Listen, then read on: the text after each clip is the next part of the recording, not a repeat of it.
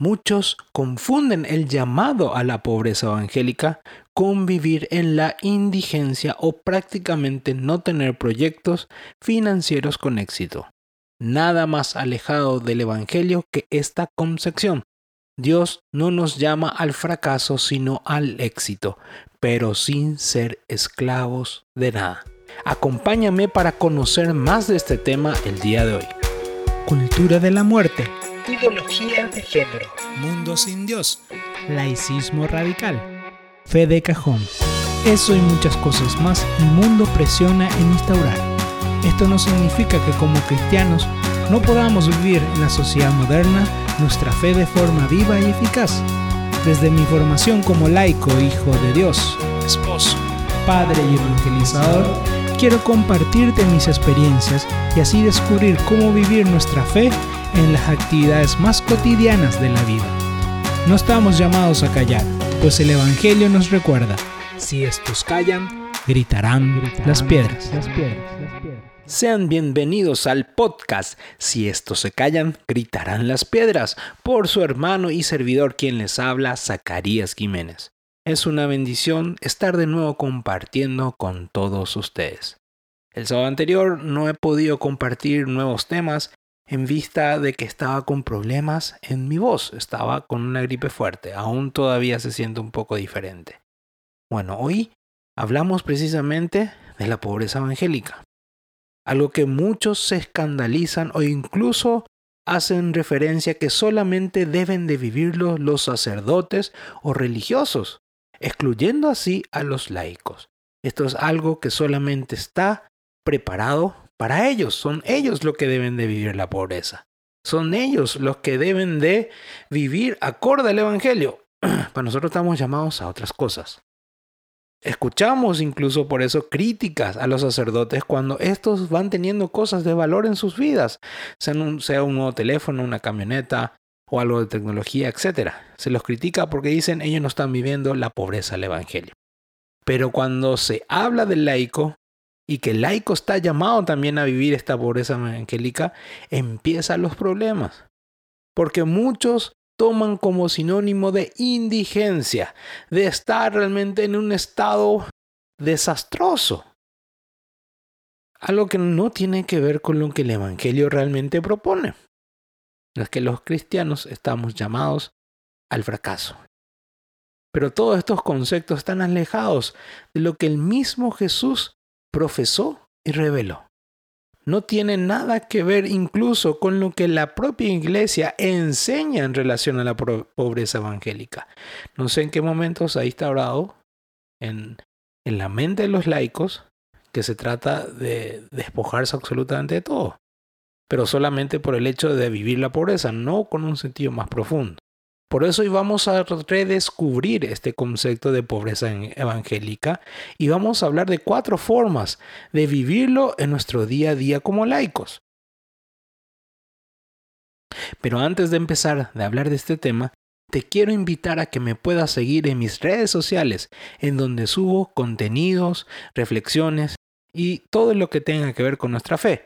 Me vas a encontrar en Facebook o en Instagram e incluso también en YouTube como Zacarías Jiménez o arroba Zacarías Jiménez Pay.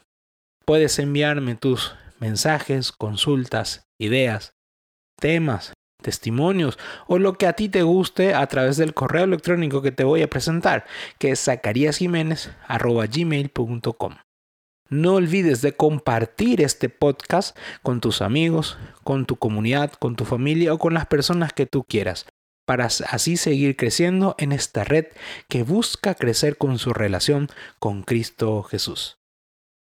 La pobreza que nos llama el Evangelio es tan incomprendida que muchos laicos terminan siendo, para muchos laicos termina siendo una causa de escándalo.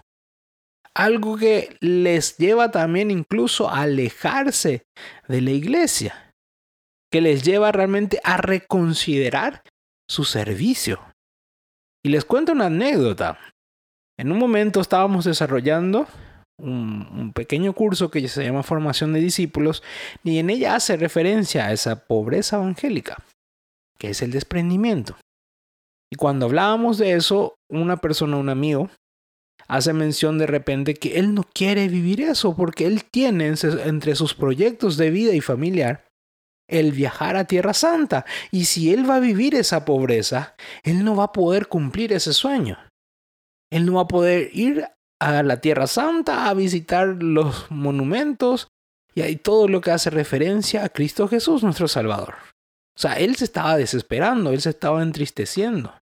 Y ahí es donde yo le digo, no hermano, no se trata de vivir en la indigencia, de eso no se trata la pobreza que el mismo Jesús nos llama. Tenemos que entender que la pobreza evangélica no se trata en no poseer nada. No se trata en que tú te quedes sin nada, sin tu casa, sin tu auto, sin tu teléfono. No se trata de eso. No se trata de quitarte, despojarte por despojarte, de quitarte de lo que tú posees. Más bien se ya nos más bien la pobreza evangélica tiene que ver en que no seamos esclavos de nada. Tener una actitud de desprendimiento. En uno de los podcasts anteriores hablábamos de ese desprendimiento, tomando precisamente la imagen de aquella viuda que viene al templo a poner su ofrenda y tira unas cuantas monedas después de que vinieron personas con mucho dinero, con mucho, mucho dinero, pero ponen lo que les sobra. Y que Jesús dice precisamente, ¿quién de los dos realmente ha agradado a Dios? Y Jesús hace resaltar que aquella mujer lo dio absolutamente todo, pero confiando en el Señor, teniendo desprendimiento. Cuando te sobra no es que tienes desprendimiento, te sobra. Pero cuando das incluso lo que no tienes, eres capaz de desprenderte de aquello capaz que tú necesitabas o tú creías que era valioso. Eres capaz de compartir. El desprendimiento es la capacidad de no estar atado a nada que nos pueda impedir vivir en el Evangelio. Por eso el problema no es que tengamos emprendimientos o ganemos un buen sueldo, sino más bien se trata que eso no nos impida no nos impida crecer en la gracia de Dios, no, no nos impida servir a los demás, que no nos impida hablar con la verdad. Solo aquel que es verdaderamente libre es capaz de estar siempre dispuesto a servir. Siempre tener la libertad para amar sin condiciones. Solamente aquel que tiene liberado su corazón de las cosas de este mundo y se desprende con facilidad, es aquel que puede amar con toda libertad, que no condiciona su ministerio, que no condiciona su vida cristiana. Me dan un buen sueldo, pero yo veo cosas injustas, pero yo me callo, porque yo no quiero perder esa ventaja que tengo. Entonces yo estoy atado. Entonces yo soy esclavo del poseer, de entre comillas mi seguridad económica. Y mi seguridad no está en Dios. Yo digo que mi seguridad está en Dios. Pero cuando esto está en peligro, yo lo dejo. Yo dejo mi fe. Cuando yo me voy a servir, yo tengo miedo que me puedan robar mi celular en el lugar que estoy evangelizando. Me, me estresa el hecho que yo pueda perder mis cosas materiales. Una cosa es que te enojes, otra cosa es que el impacto te haga renegar, pero otra cosa es que te estrese el pensar de que tú puedas perder tus cosas materiales, porque eso te está impidiendo servir, amar y entregarte. Está afectando tu vida. Y cuando afecta tu vida estamos hablando no solamente que afecta tu servicio en la iglesia, sino que termina afectando todo todas tus relaciones. Dios te llama a ser libre para que tú puedas servir con alegría, no solamente en la parroquia, sino que en todos los ambientes, tu familia, que tú puedas darlo todo con absolutamente libertad y no, no estés atado a nada de este mundo. Y por eso en el Evangelio de San Mateo, capítulo 5, versículo 3 dice, Bienaventurados los pobres del espíritu, porque de ellos es el reino de los cielos. Palabra del Señor, gloria a ti Señor Jesús. bienaventurados los pobres de espíritu. Aquellos que no están atados a las cosas de este mundo.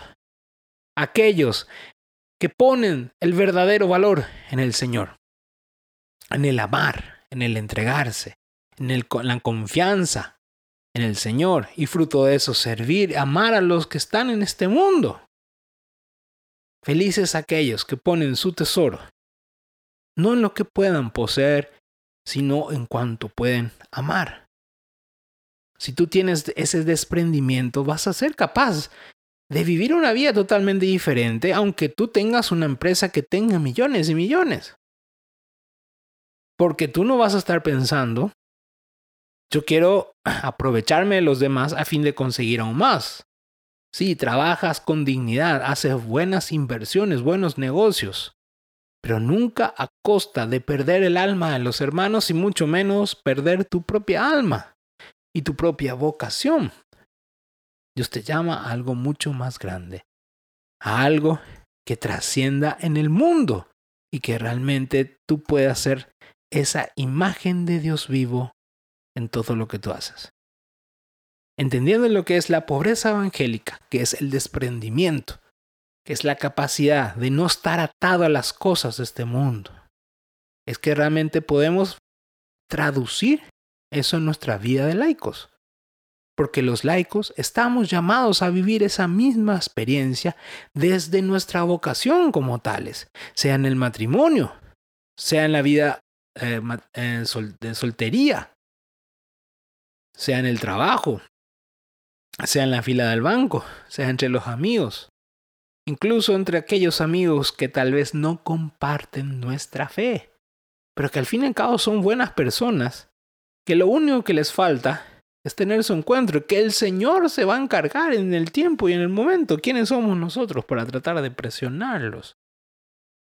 Estamos llamados a vivir como laicos ese desprendimiento para amar más en nuestra casa, a nuestras esposas, hijos, para amar a nuestros padres, a nuestros amigos, con la libertad de Dios, para que cuando trabajemos, lo hagamos en la libertad de Dios, no condicionando nuestra fe al sueldo o la ventaja o al cargo que nos puedan ofrecer.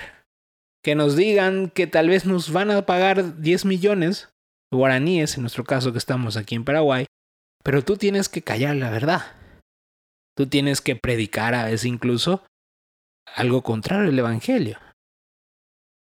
Ahí no estás viviendo la pobreza que Dios te pide, sino que te estás atando las cosas del mundo y te estás rindiendo en adoración a esas cosas.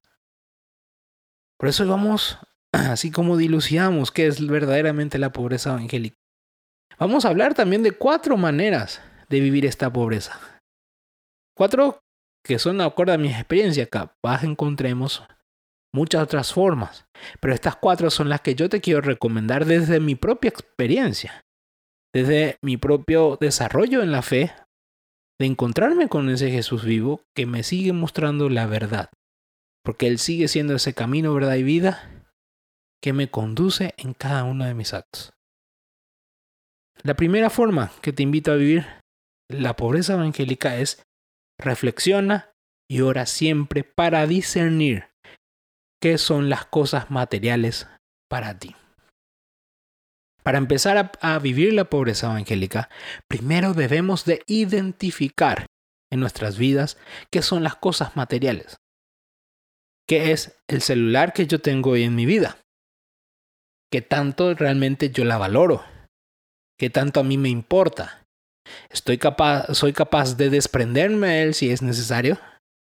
Soy capaz para probar, hacer una pequeña prueba de apagar mi celular por un día entero. Para orar más, para dialogar más, para escuchar más a mi entorno, para escuchar más a mi familia, para escuchar más a mi esposa, a mi esposo, para ser capaz de escuchar a mis hijos. Soy capaz de apagar la tele y no ver Netflix o otra plataforma o cable para ser capaz de compartir en otras áreas. Yo puedo irme a un encuentro y no estar dependiendo de mi celular ni para sacar fotos ni videos. La gente va a los conciertos, a la actividad y está grabando y no, mira, no disfruta. Lo más gracioso de todo, sacamos tantas fotos, grabamos tantos videos, pero nunca los, los volvemos a ver. Eso es lo gracioso, no los volvemos a ver, están ahí contenidas. Sacamos tantas fotos, pero nunca las volvemos realmente a recordar y a rememorar. Se quedan ahí en el teléfono. Ocasionalmente vemos una o ponemos como foto de perfil. Pero después, no.